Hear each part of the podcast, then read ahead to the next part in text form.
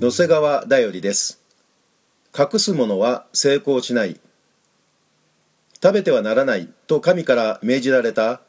善悪の知識の木の実を取って食べた。最初の人間アダムとエバ神のようになり善悪を知ることができる。と蛇すなわち悪魔に誘惑されたのです。